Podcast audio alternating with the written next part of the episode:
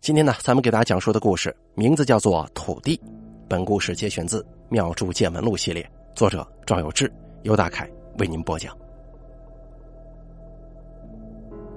在民间的信仰当中啊，另一个世界是有许多机构的，就好像阳间的政府官员一样。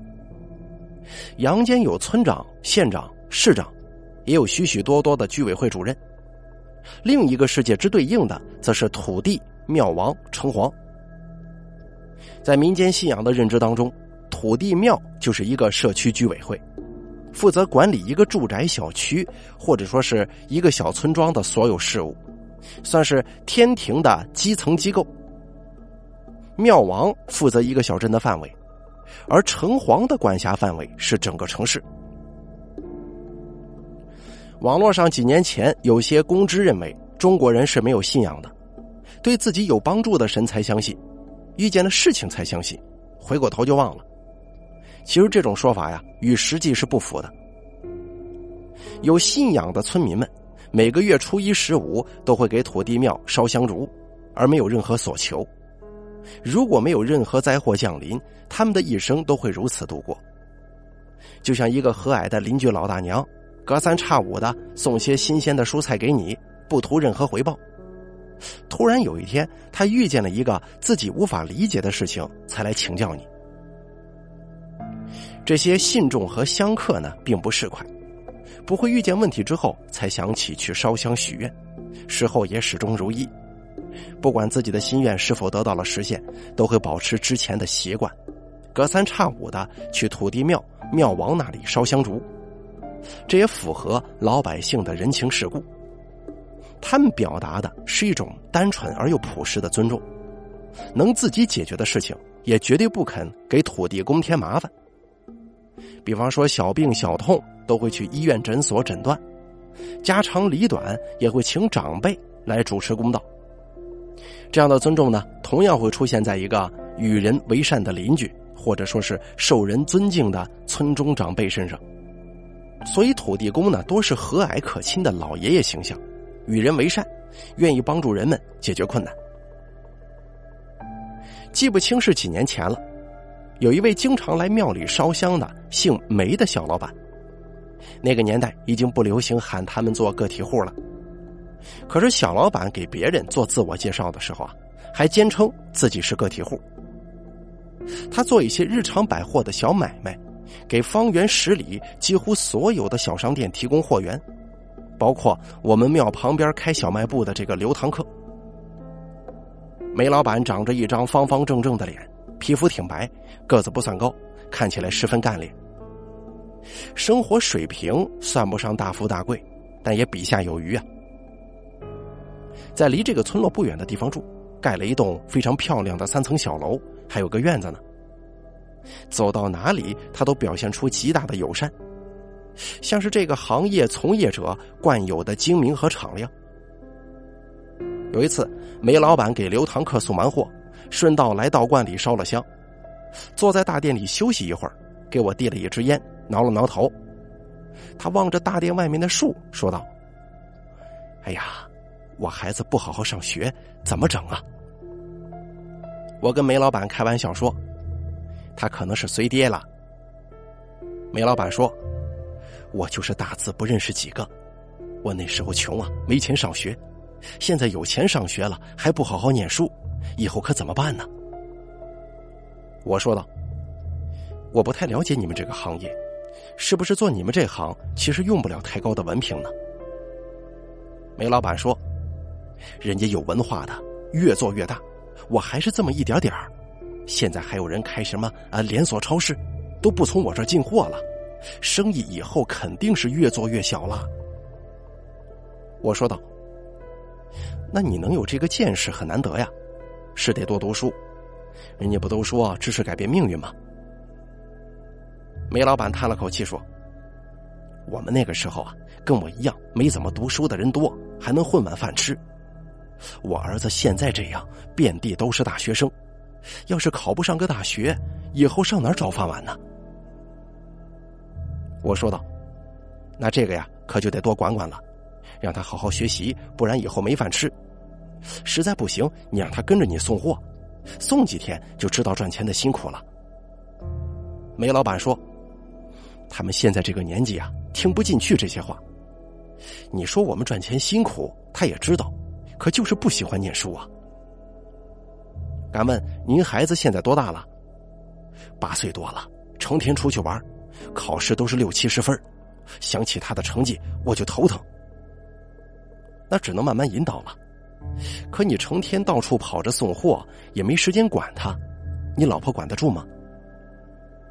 我老婆整天也帮忙送货，跟我一样没怎么上过学，不好管呢。这前段时间放出消息说要开放二胎了，我打算再要一个。你这一个孩子都没时间管，还想再生一个吗？梅老板这个时候把脸凑近了，说道：“你说，要是找个好风水，是不是我迁个祖坟过去，我的后代就会好一些呢？”我说道：“是有这个说法，但是好风水也需要人们更努力才能有效果。我看你呀，确实挺辛苦的，换个好点的祖坟风水。”没准啊，后代能出个大才子呢。梅老板说：“那你帮我留意一下有没有好的风水，回头有了你通知我。”我说道：“这个阴宅风水，说实话我不太擅长，因为这年头啊，请阴宅风水师傅的少了，我也就没怎么学。很多人家里呀，长辈走了之后都是葬公墓，而且现在也基本都是火葬。”哪还有请风水师傅漫山遍野跑着点穴的？梅老板说：“那怎么办呢？要不你你帮我去看看吧。”我说道：“这样吧，我自己确实是阴宅风水不太在行。你要是让我看一个你家盖房子什么的，我还没问题。迁祖坟这种情况，得找一些专业的风水师傅才行。我给你推荐个人，怎么样？”哟。这个人水平行不行啊？那绝对没得说呀！之前有个国内特别著名的风水师傅，早些年就死了。我给你推荐的这个人是他的关门弟子，风水很厉害的。梅老板点了点头说：“行，回头你给我打个电话，我专门腾出时间来搞一下。我觉得我自己可能也没什么能做的了。孩子上学我能负担得起，我自己的生意也尽力了。”没什么文化，能做成现在这样，那很不容易。我也没有办法再去改行，改改风水，兴许有些好处吧。当爹的给孩子尽心尽力，也算是对得起他了。我说道：“这样吧，回头我先跟他联系一下。至于这具体的价格嘛，梅老板说：‘哦，这个我听说过，你们看这个风水要挺多钱的。’”主要还是到处跑着看。这样吧，挑个好风水，我给他十万。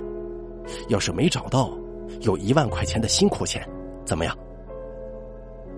我说道：“那行，我得给您提个醒找风水不是价钱最大的，最花钱的地方在买这个好风水的地呀。”梅老板点了点头说：“这个我知道，我准备好了钱了。行，那我跟他商量一下。”商量好了，我找您。梅老板同意了，开着他送货的小车走了。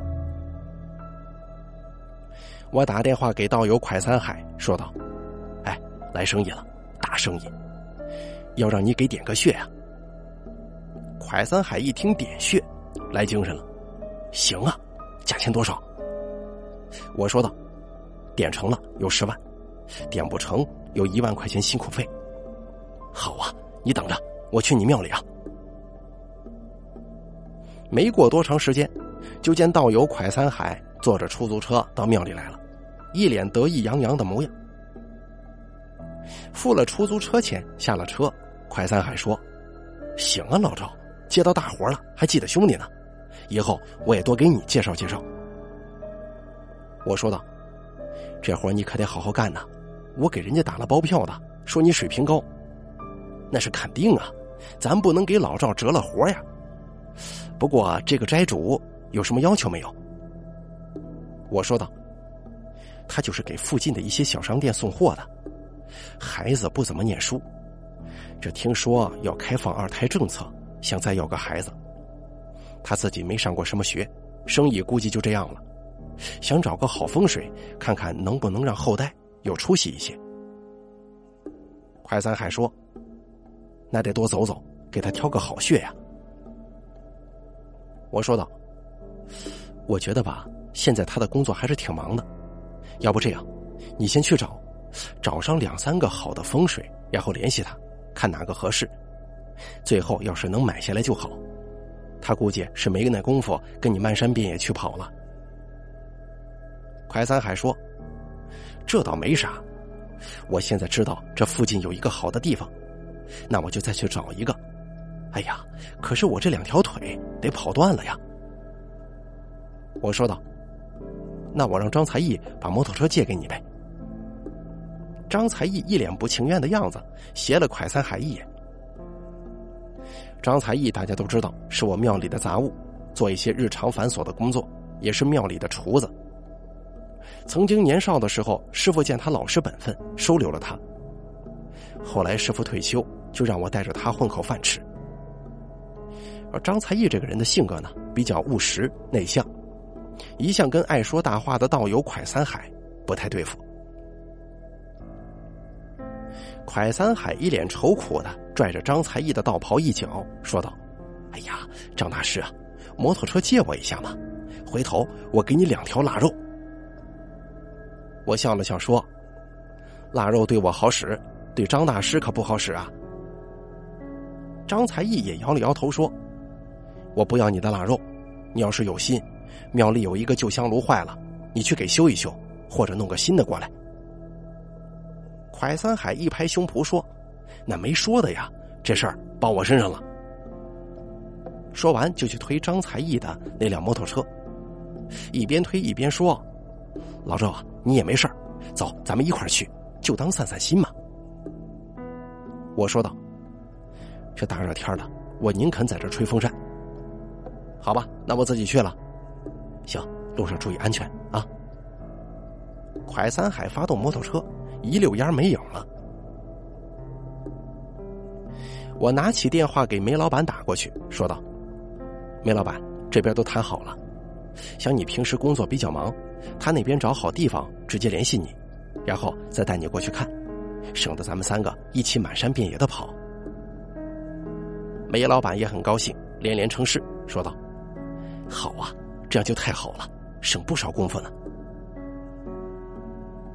就这样，蒯三海每天早上到庙里来，骑着摩托车往大山里去，到吃饭的时间再来庙里匆匆吃点东西，就又出门了。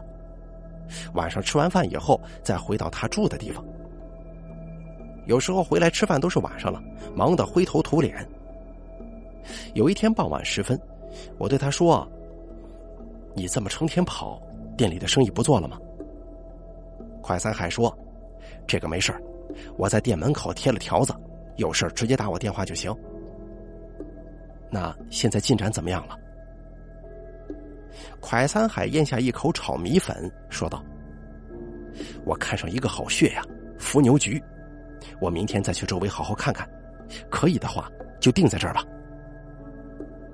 我说道：“我其实一直挺好奇一个问题，干了这么多年道士了，见过很多迁坟迁坏的，有的是一下子把整个家业都折腾没了的，有的是代代残疾的。换个风水，能让人没那么惨了。”可我也不可能说看见谁家改了好风水以后，就去看看人家后代有没有出息。那跨度可都是几十年的。你对风水比较熟悉，你给我说一说其中的道道呗。快三海说：“咱说句实话啊，我也没看见谁签了个好风水以后，就跟着去看几十年后他的后代有没有发达。但是我以前有过在乡村里面找人家的祖坟。”如果有很好的风水，我都会去村里打听一下这家人做什么的。据我打听过来的消息显示，有很多是几十年前签的风水，后来还真有发达的。就因为发达了，所以还不肯放弃这个老屋，风水也都保护的很好啊。我说道：“那这么说来，风水还真的能让人发达吗？其实呢，我个人比较倾向于认为，这个人勤奋努力起来，是会有很多好的改变的。坏的风水就像是石头把自来水管给堵住了，得把石头挪开，水才能流畅通运。这时候人再去发奋努力，就没那么多负面影响了吗？蒯三海一边吃着炒米粉，一边拿着筷子比划着说：“有坏的影响就有好的影响啊，这事情是两面的。风水的作用是聚气，这个你知道，那就可能聚阴气或者聚灵气呀。如果聚的是灵气的话，听到这儿，我说道：‘哦，我明白了。你的意思是，如果聚集的是灵气，就会在后代当中体现出来。’”可能孩子生下来就比较聪明，成才的几率会大一些。对，就是这个意思。那行，你这个风水调好位置了，我就给老板打电话确认了啊。到时候让他跟咱们一起去看。快三海仰起头想了想，说：“明天一天就差不多确定了，你就明天跟他说吧。离这里可能有个十来里路。”说完之后，蒯三海又埋着头狼吞虎咽起来。隔天，我给梅老板打了个电话，告诉梅老板，先给他挑了两处好穴，等他什么时候有空了来庙里，再三个人一起去看。梅老板欣然同意，跟我定了日子。按照约定的时间，梅老板开着车来庙里，我跟蒯三海早早就在庙里等着了。坐上车，梅老板问道。怎么走啊？快三海说：“那就先去我这几天新找的穴吧，伏牛局。我跟你说，你掏出风水书来对比一下，就跟书上说的一模一样。那地方就算不懂风水的人去了，看一眼都知道，看起来呀就像是个牛趴在地上喝水，就在牛头下面还有个大水塘呢。”我说：“行了，去了再说，你就说地方吧。”然后梅老板开着车一起往蒯三海说的地方就开去了。蒯三海一路上指指点点，左拐右拐的。突然，梅老板一个急刹车，我问道：“怎么了？”梅老板转过头，悠悠的说：“你们刚才没看见地上有个东西吗？”我说道：“好像地上有条线，黑色的。”梅老板说：“我我好像压死一条蛇呀。”说完之后，我们三个人下了车，只见车轮上、地上有许多血迹。顺着地上的血迹看过去，一条两米多长的黑蛇，血肉模糊的横在地上。梅老板有些怯怯的说：“哎呀，这恐怕不是个好兆头吧？”我说道：“先别把自己给吓住了。”挖个坑埋了吧。我们三个人从煤老板的后备箱里找了铁棍，简单的挖个坑，把死蛇给埋在里头了。挖坑的时候，煤老板说：“你们看见了什么没有？”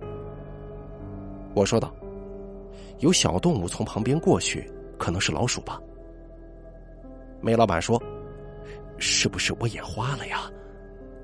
快三海问道：“你看见什么了？”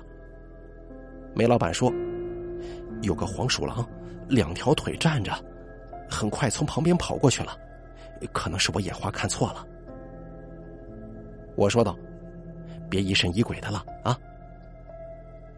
买好了蛇，我们继续开车往山里走。车开到一处四周都是小树和坑坑洼洼的地方，快三海说：“把车停这儿吧，里面进不去了，咱们走路过去。”一行三人锁好车门，步行往快三海说的方向走去。路比较难走，附近都是杂草和树杈，天气又热，我们都出了不少的汗。走着走着，突然有一个影子从眼前很快的晃了过去。快三海跟梅老板同时转过头来看我，我知道二人都看见那个影子了。哎，那是什么？梅老板说：“你们也看到了吧？”我看到的还是个黄鼠狼，两条腿站着，跑得飞快，直接钻到树丛里去了。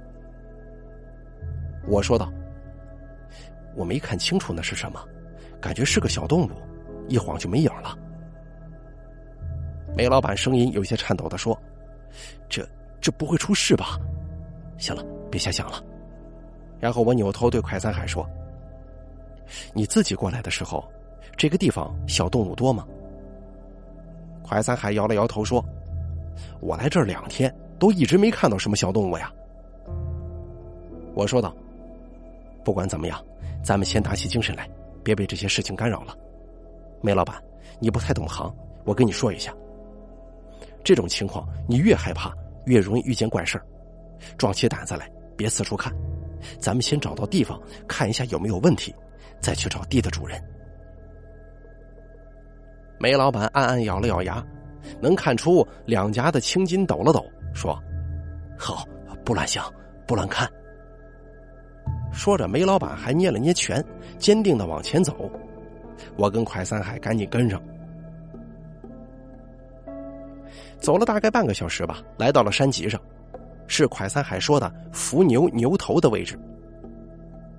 回头望去，山形起起伏伏，还真的很像是一头牛趴在地上。我们所站的位置有一个很大的下坡，像是黄牛高高的鼻梁，在坡底有一汪水塘，活像是牛正低头在水塘里喝水似的。快三海说：“就是这里了，怎么样，风水可以吧？”梅老板完全不懂风水，但也连连点头说：“哎呦，这里真的不错呀！待在这山上呢，就觉得舒服，应该是好风水。”快三海说：“现在这个牛头的位置刚刚好，不大不小，够在这里葬一个坟，多葬一个就葬不下了。”梅老板也说：“是呀，这可真巧啊！”正说着呢，看见一老大爷。从侧面山下很利索的爬上来，仿佛体力很好，头发都是银白色，看不清脸。梅老板开玩笑的说：“老大爷身体好啊。”老大爷抬头看了一下，微微一笑，没回话，这脚下也没停，不一会儿就来到了我们站的山脊上，这才看清，老大爷面色很黑，像是长期务农的老乡。身上穿了一身棉布衣服，我们走到这个位置的时候已是满头大汗，可老大爷似乎浑然不觉得热一样。快三海搭腔说：“您在这附近住吗？”老大爷点了点头。梅老板又说：“这地方风水好啊。”老大爷又点了点头，不知可否。我说道：“您老懂得风水啊，帮忙指点一下呗。”老大爷依然没说话，伸手往我们来的方向一指。我们三人同时回过头去看，什么也没看到。可是，在我们转过身来的时候，吓出了一身的冷汗。那老大爷消失了。三个人四下里到处张望，都没再看到老大爷的身影。梅老板又说：“这这是不是我眼睛又花了？”刚才只有我自己一个人看见那么一老头吗？快三海说：“我们都看见了，还跟他说话呢，可是他一句都没说。”我说道：“这不是你眼花，今天的确有点怪，咱们呢先回车上去吧，这里有些不对头啊。”快三海跟梅老板都表示同意，我们赶紧悻悻往回走，一路上没说话，一直坐到车上才觉得安全了。然后三个人呢，一脸的迷茫，仿佛虎口脱险，鱼惊烧定。我说道：“刚才那个老头有些古怪呀。”废话，能不古怪吗？大伙人就这么在眼前，突然没了。我说道：“不光是这个，你之前在这附近跑的时候，附近有村庄吗？有村庄，我还用得着跑回庙里吃饭呢。”我肯定就在村里找人家随便吃点了。那既然没有村庄，这老大爷是从哪里来的？快三海说，也可能是城里的人到这附近散散步、锻炼身体的。我说道：“看老大爷的模样，像是个乡农，这身打扮要在城里，大家都得围观了。我觉得这个可能性排除了。”梅老板说。哎呀，你们说，会不会是山神呢？我跟蒯三海对望一眼，然后又对着梅老板说：“说实话，我也不知道山神土地是什么样，没亲眼见过。但你说这个老头要是山神？”快三海说：“我倒是在我师傅留给我的古书里看到过，有的风水啊，不准人去碰，就会有该处的山神土地显出人身来，去阻止他们。”我说道。这个也太悬了吧！神要是随随便便化人身，那还要我们做道士的干什么呀？快三海说，书里倒是也有提到，说因为不能随随便便化人身，所以不到万不得已的时候是不会那么做的。如果出现这种情况，也是有很多缺陷的，比如聋、哑、盲，必有其一。梅老板说：“我我没听懂你什么意思。”你是说，如果那个老头是山神，就会有聋哑盲的毛病吗？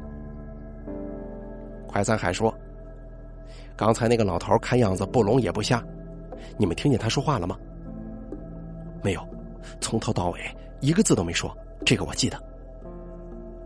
梅老板也摇了摇头，表示确实没有。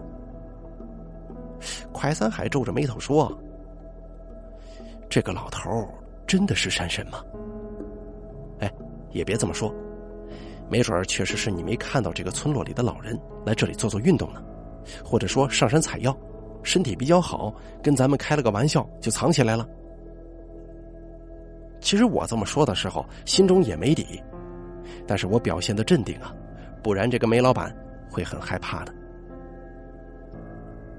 我又对梅老板说：“这个地方确实挺不错，你也看见了。”可是梅老板摆了摆手说：“哎呀，就算再不错，我也不敢来这里了。听蒯师傅说的太吓人了，可能确实是命里不该着我有这么好的风水吧。要是强求，我怕得出事儿。你看，我要是胆子大，也不会只做这么点小生意了。”我说道：“那这样吧，去蒯师傅说的另一个地方看一看。”蒯三海说：“那个局也不错。”离你们庙不远，我来指路。梅老板点了点头，发动车子，按着蒯三海的指点开出了这片山地。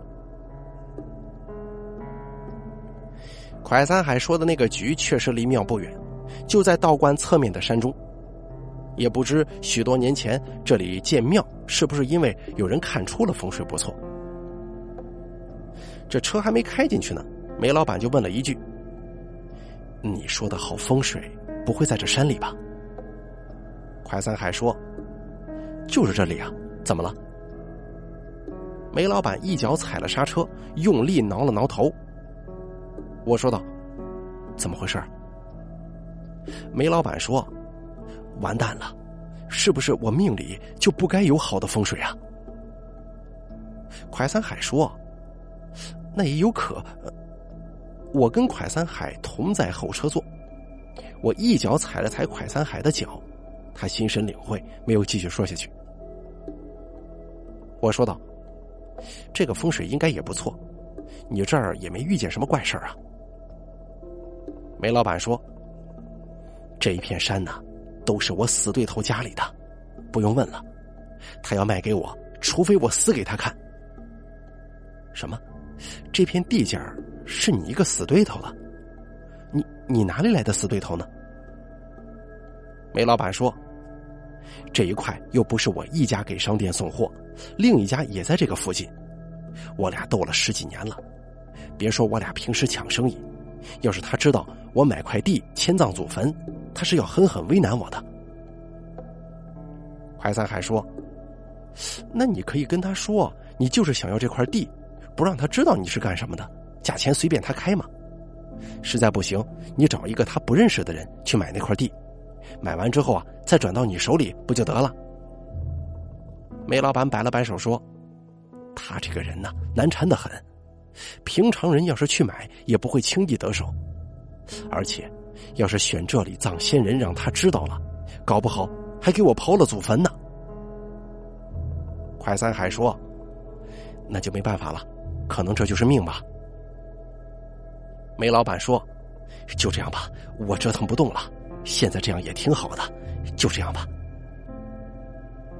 事后呢，煤老板给了蒯三海一笔不少的辛苦费，蒯三海也确实仗义，帮煤老板选了一处没有特别好，但是也小有格局的风水。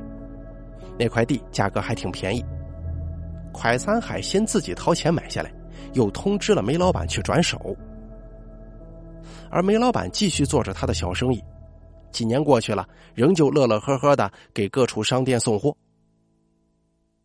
正所谓知足常乐，许多人正是因为不知足，想要得到更多不切实际的东西，平添了许多麻烦。若是能勤劳致富，又何愁遇见更多的烦恼呢？好了，咱们本期土地的故事就演播完毕了。感谢您的收听，本故事节选自《妙著见闻录》系列，作者赵有志，由大凯为您播讲。